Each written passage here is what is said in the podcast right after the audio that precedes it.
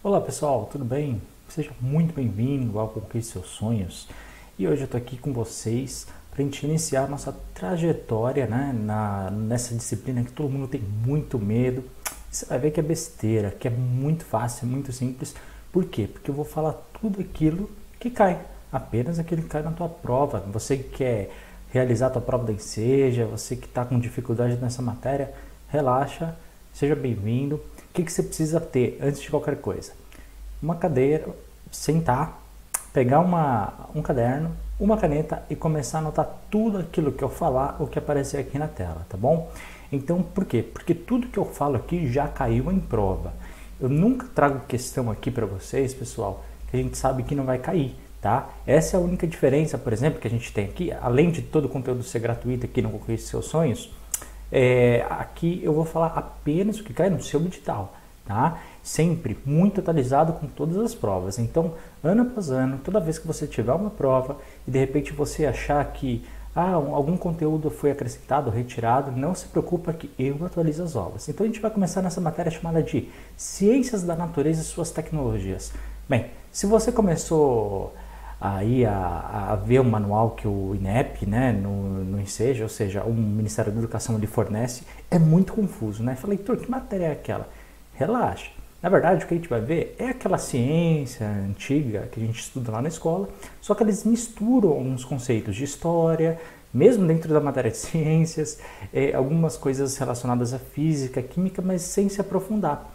Então, meu conselho para você, tá? Se você fizer o teu caderno tudo corretamente, não se preocupa, porque depois, na, quando faltar alguns dias para a prova, você só estuda pelo seu caderno e depois, que vai estar completinho, e também pelas questões das provas do Enseja. Você vai ver que vai ser muito fácil, você consegue quase que gabaritar essa prova, tá bom? Então nessa primeira aula, sou o professor Teor Grilo já agora, só me apresentando, e a gente vai trabalhar um pouco sobre alguns conceitos, tá? Todos importantes, principalmente relacionados à, histórias da, à história da ciência, é, vamos falar um pouco da sociedade moderna e também da, da evolução em si, da evolução do ser humano e da evolução de algumas espécies, tá? Gente, não, você vai ver que eu vou citar algumas coisas e só em poucas delas que eu vou me aprofundar. Então vamos começar. Bom, a ideia de ciência. Essa é, é uma questão, sempre tem uma questão dessa na sua prova, tá? Então desde o começo fica ligado e anota tudo. O que, que você tem que saber, pessoal? Primeiro ponto quando a gente fala de ciência, ela é exclusivamente feita pelo ser humano, tá?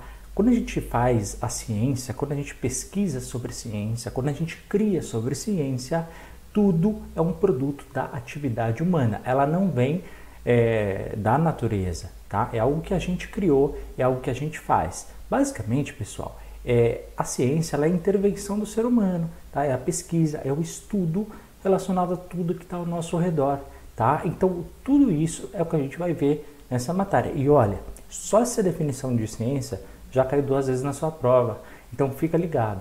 O que, que você tem que saber? Que no dia a dia, pessoal, a ciência ela é utilizada. E o, e o Enseja ele pergunta muito isso, né? Pô, a ciência realmente é importante? De repente a ciência não é tão utilizada. Já caiu alternativa falando isso. Então você tem que saber, não, a ciência é utilizada o tempo todo. A gente acorda, né? O despertador toca, a gente ouve um som, a gente levanta.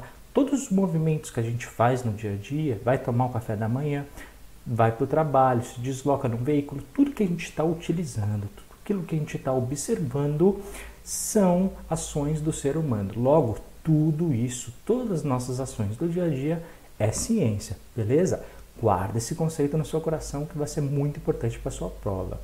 Bom, um conceito já inicial que eu quero falar para vocês, que o pessoal tem mais dificuldade, então eu já quero falar logo no começo, tá? É o movimento dos corpos, né? Como assim? Calma que eu vou te explicar. Então vamos lá. Por exemplo, imagina uma bola. Pega a bola, a bola, bola de futebol, de vôlei, a bola que você preferir. Pega uma bola. Quando você joga essa bola, o que acontece com ela? Ela vai para frente, não vai? Você joga no chão e joga para frente ela tem a tendência de continuar, certo? Só que por algum motivo ela vai rolando para sempre? Não, uma hora ela para. Então é isso que você tem que entender. Teoricamente, todo objeto, quando seja ele qual for, eu estou pegando a bola como exemplo. Todo objeto, quando a gente pega, a gente joga, ele tem a tendência de continuar. O nome disso é inércia. Tá? A inércia, pessoal, nada mais é esse conceito de inércia quando é a continuidade do movimento. Pô, Heitor, isso é tão óbvio. A gente vai ver que ao longo da história isso não era, não. E você vai entender o porquê. Mas por que, que a bola para? Bom, tem vários conceitos ali, mas para sua prova, o que, que você tem que saber? Primeiro, entre a bola e o chão, ele concorda que ele está encostando?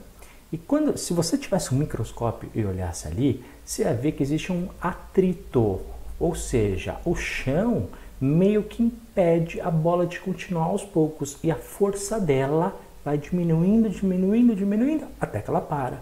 E, claro, a gente não pode esquecer da gravidade. É, todo objeto, pessoal, e aqui falando a gravidade da Terra, ela tem uma força que ela vai puxar todos os objetos para o centro dela, simples assim, tá?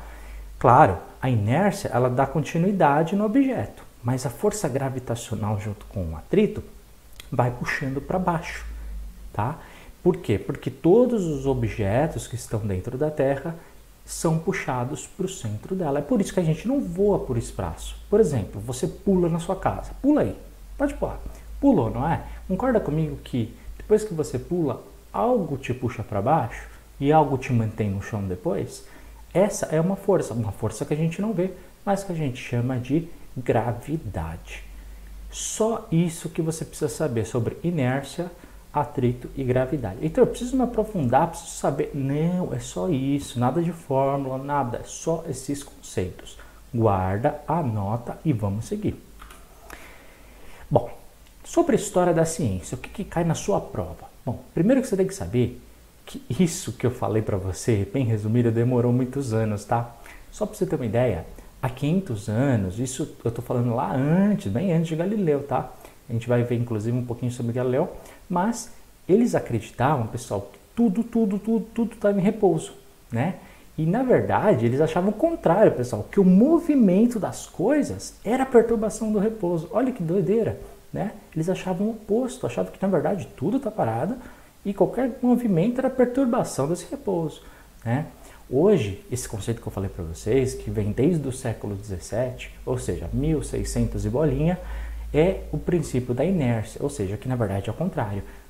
É, quando a gente tem algum objeto, né, ele dá continuidade até que alguma força puxa. Por exemplo, no espaço, no espaço, sem nenhum objeto, não existe a Terra daqui a muitos quilômetros, certo? Pois é, se você jogar um objeto no espaço, ele tende a continuar, continuar, continuar.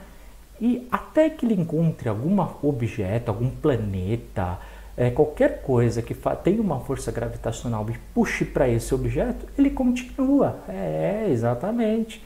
Então, se você estiver no espaço, muito cuidado, tá? Se você se desligar ali do, é, da estação espacial, você vai embora, tá? Aquelas coisas de filme que o pessoal vai, vai, vai e não para, é verdade.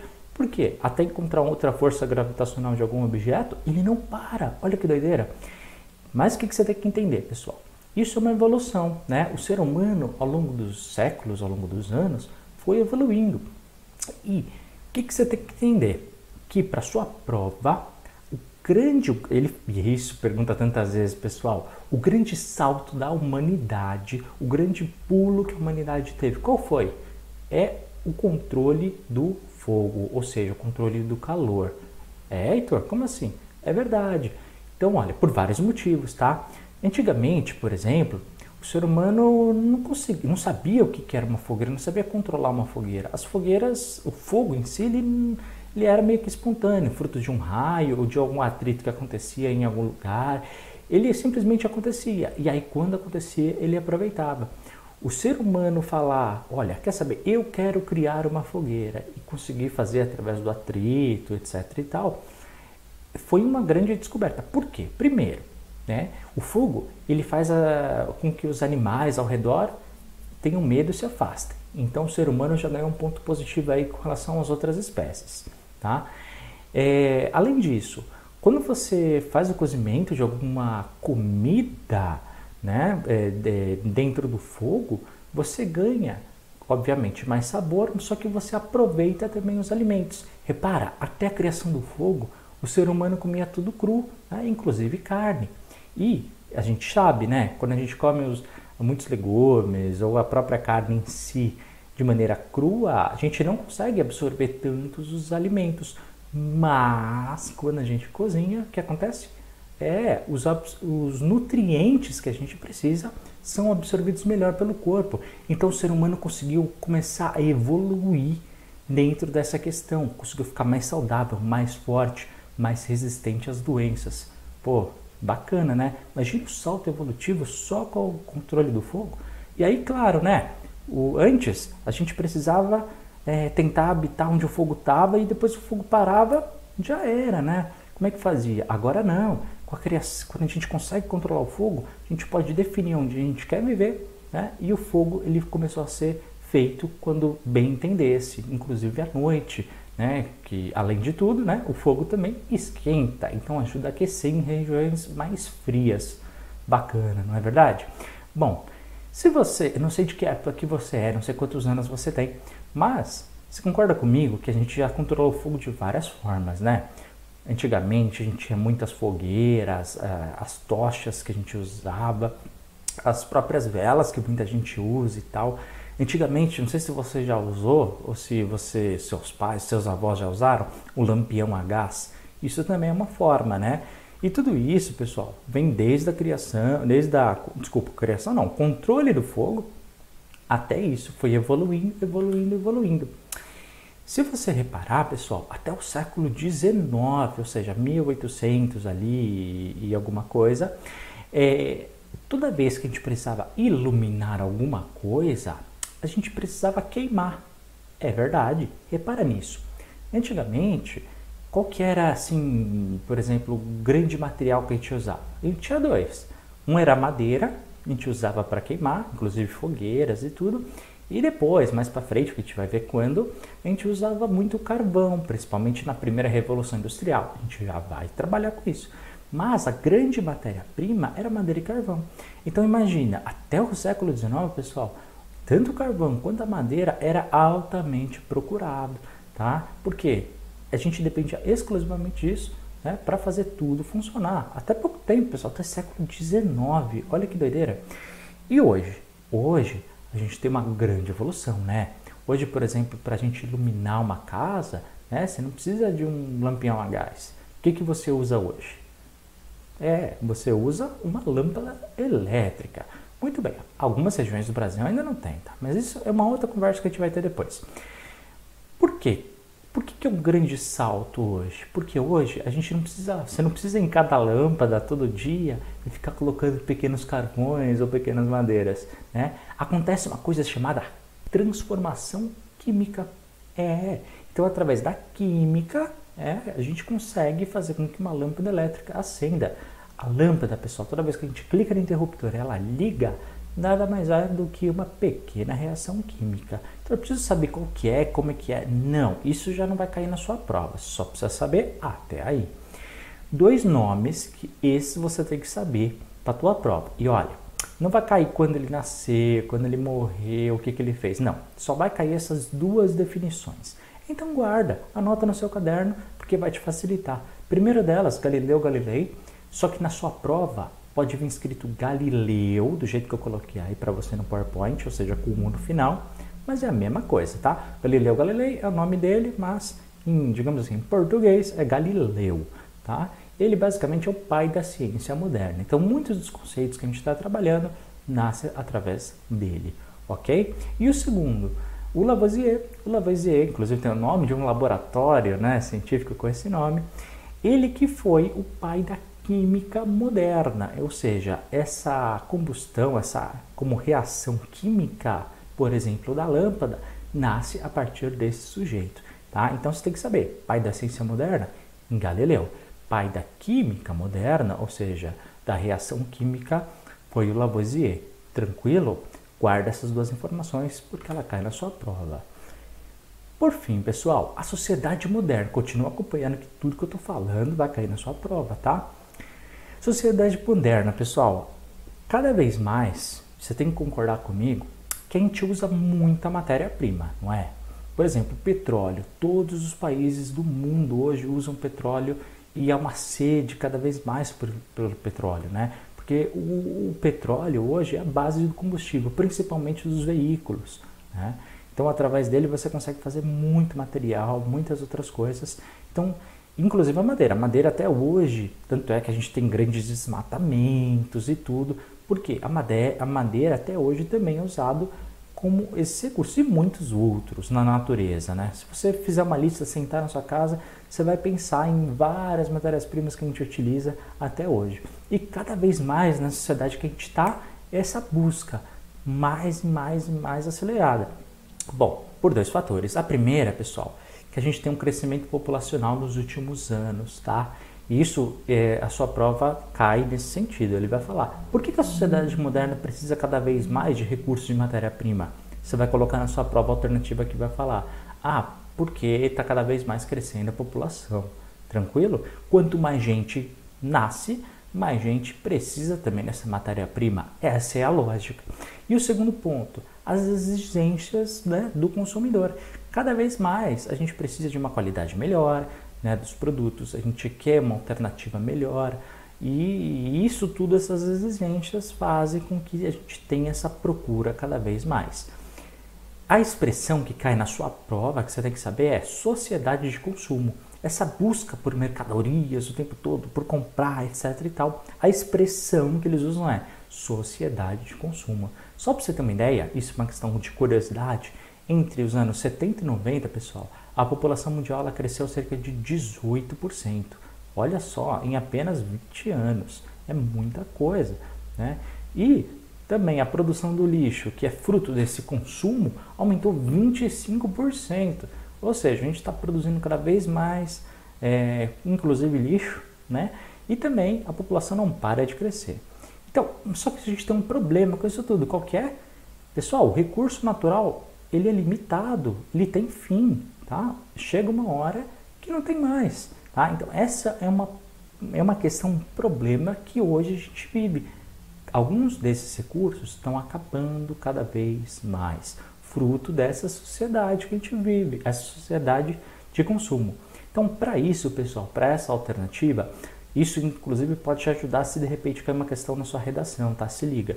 É preciso iniciativas, pessoal, para que essa preservação ambiental ela aconteça cada vez mais, justamente para quê? Para preservar os recursos que a gente tem, tá? Então essas iniciativas elas podem ser públicas, privadas, de ONGs, tá? Cada vez mais a sociedade tem que se unir por exemplo, a ideia da reciclagem. A ideia da reciclagem ela nasce justamente desse conceito, né? de preservar recursos, de não produzir tanto lixo, de você utilizar materiais já utilizados em reutilizados, ou seja, aproveitar. Nasce desse conceito, tá? Tentar diminuir a sociedade de consumo que a gente vive. Tranquilo até aqui, pessoal? Então, uma coisa que você tem que também saber, um conceito que não cai, ele despenca nessa prova, é a questão do DNA. É, é muito simples, não vai cair nada aprofundado, mas o que, que você tem que saber para o dia da sua prova? Que basicamente, pessoal, devido a essa evolução do ser humano, eles também trabalham com essa questão do DNA, tá? Que DNA nada mais é, de maneira bem, bem, bem, bem resumida, é o código, é o nosso código genético, ou seja, é o estudo é, dos genes que a gente tem, tá? Ele, na verdade, pessoal, quando a gente fala de DNA, a gente está falando de elementos que estão tá dentro, dos núcleo, dentro do núcleo de cada uma de nossas células. E todo, todo, todo ser vivo, ele tem um DNA específico. O ser humano tem um DNA específico. O macaco, ele vai ter outro. O golfinho, qualquer animal que você pensar, o mosquito, cada um tem um tipo de DNA diferente. Então, vai cair aquela. Uma vez eu estudei na escola que caíam quatro tipos. Não, esquece. Só tem que saber até aqui. Tranquilo? Porém, você tem que saber de uma coisa. Alguns conceitos eh, a sua prova define como certo, né, de acordo com a evolução desse DNA. Primeiro, o que, você tem que saber? Que, de acordo com as gerações, sejam elas dos seres humanos, dos animais, tudo, há, existe uma evolução. Ou seja, a gente vai aprendendo com o meio ambiente através de tentativa e erro, né? E os, ser, e os seres vivos mais fortes, eles vão acabar por evoluir cada vez melhor, justamente para adaptar ao meio. Então, primeira regra que você tem que levar, que todos os seres vivos, pessoal, são descendentes basicamente de um ancestral comum. Claro, muito, muito, muito, muito preventivo, mas o que a gente já tem essa noção é que o início desses seres vivos, ele nasce na Terra por volta de 3,8 bilhões de anos. É, e você achando que é, a gente vive há muito tempo? Não, muito pelo contrário. E a gente já vai ver quanto que a gente está, tá? A evolução, pessoal, ela não acontece de uma hora para outra. A gente não, o ser humano ele não foi de uma célula, de, de um elemento unicelular, de uma célula só e virou o ser humano. Não.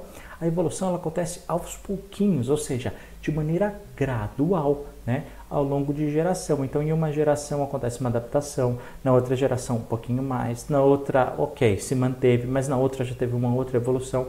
Então, de acordo com o meio ambiente, de acordo com o ambiente onde aquele ser vivo ele estava ao longo dos milhares de anos, ele foi evoluindo, tá? Então, o que, que você tem que saber? Que com o tempo, a Terra ela nasce de um único ser, mas foi gerando outros que foram gerando mais outros e de repente ela passou a ser habitada por inúmeras espécies. Tá? Então as, as espécies elas não brotaram do nada, várias espécies ao mesmo tempo. Não, gente, na, a gente foi crescendo aos poucos. O ser humano é simplesmente mais uma delas. Tá? Então essa evolução, pessoal, ela é, a gente chama de seleção natural. Resumindo, para facilitar para você, nada mais é do que vencem as espécies mais adaptadas ao meio. Tá? Aquelas espécies que não conseguiam se, se adaptar ao longo da história, elas foram morrendo. Tá? Isso sem intervenção do homem, né? Porque hoje, se você for para pensar, a gente desmata um lugar, destrói outro, e algumas espécies acabam morrendo por tabela. Né? Mas isso é outra história. Para sua prova, dois nomes que você tem que guardar no seu coração. O primeiro deles, Charles Darwin, que é o mais famosão de todos, que ele fala justamente isso que eu estou falando para vocês, tá? Que se chama teoria da evolução. É, tem que saber isso, Heitor? Isso você tem que saber para sua prova, porque toda prova cai pelo menos uma questão disso. E também o outro é a questão do Mendel. O Mendel ele foi o primeiro é, geneticista, ou seja, que avaliou a questão dos genes e do DNA. Então você tem que cair, se cair na sua prova, é mais difícil que caia ele, mas você tem que saber. Ah, Gregor Mendel, ok, primeiro genicista. Grava isso, guarda no seu, no seu coração e vamos para frente. Por fim, pessoal, para encerrar, voar. É, voar sempre foi o sonho do homem, né? Pode parecer agora muito simples, a gente olha, tem todo dia milhares de aviões voando para lá e para cá e tudo parece muito fácil. Mas nem sempre foi assim, tá? A gente voa, na verdade, dentro de aviões até pouco tempo atrás. E até pouco tempo, muita gente, inclusive, tentava é, fazer com que o homem em si, de alguma forma, aprendesse a voar. E o homem, o que, que acontecia? Ele sempre olhava para quem voa, né? ou seja, para os animais que voam, e via que tinha algo em comum, que era o quê? As asas. Então, durante muitos anos, a gente tentou construir objetos e tal com asas para tentar voar e nunca conseguia. Você tem milhares, inclusive, de vídeos no começo. Se você procurar no YouTube, você vai ver no começo da aviação é, objetos individuais que o ser humano criava. Mas, inclusive, se você olhar para os animais, por exemplo, o, o, a gente tem muitos tipos diferentes que voam. Né? O ser humano é um mamífero, mas você tem um outro que voa, qual que é? O morcego. Você tem, por exemplo, muitos insetos que voam, um besouro, um mosquito, um pernilongo. Né? Se você olhar para as aves, nossa, aí tem milhões, né? O condor, a águia, o beija-flor, você tem vários exemplos que você sabe de animais que voam. E todos eles têm em comum que é alguma asa. Então a gente sempre acreditou, por muito e muito tempo, que a asa era uma, uma questão fundamental né, para voar. Porém, com o estudo da física, e isso cai na sua prova, tenho certeza. Isso é a questão pode fazer a diferença da sua aprovação, então fique esperto a gente aprendeu o seguinte, que não é bem a asa que faz voar.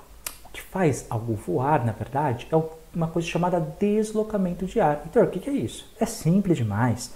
É, é o estudo da gente, é o estudo da aerodinâmica, ou seja, se a gente observar de pertinho o vento numa asa qualquer, imagine uma asa de avião, o que acontece?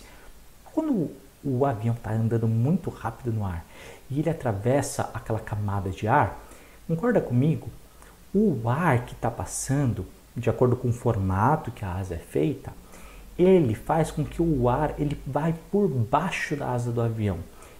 Tudo que está por baixo, uma hora ele sobe. Então esse ar que está embaixo da asa do avião levanta e faz o avião subir. Então esse movimento, essa força de reação que empurra o ar para cima, também empurra o avião. Quanto mais rápido o avião vai, mais rápido ele é puxado para cima. E essa descoberta, que parece simples, demorou muito tempo, pessoal.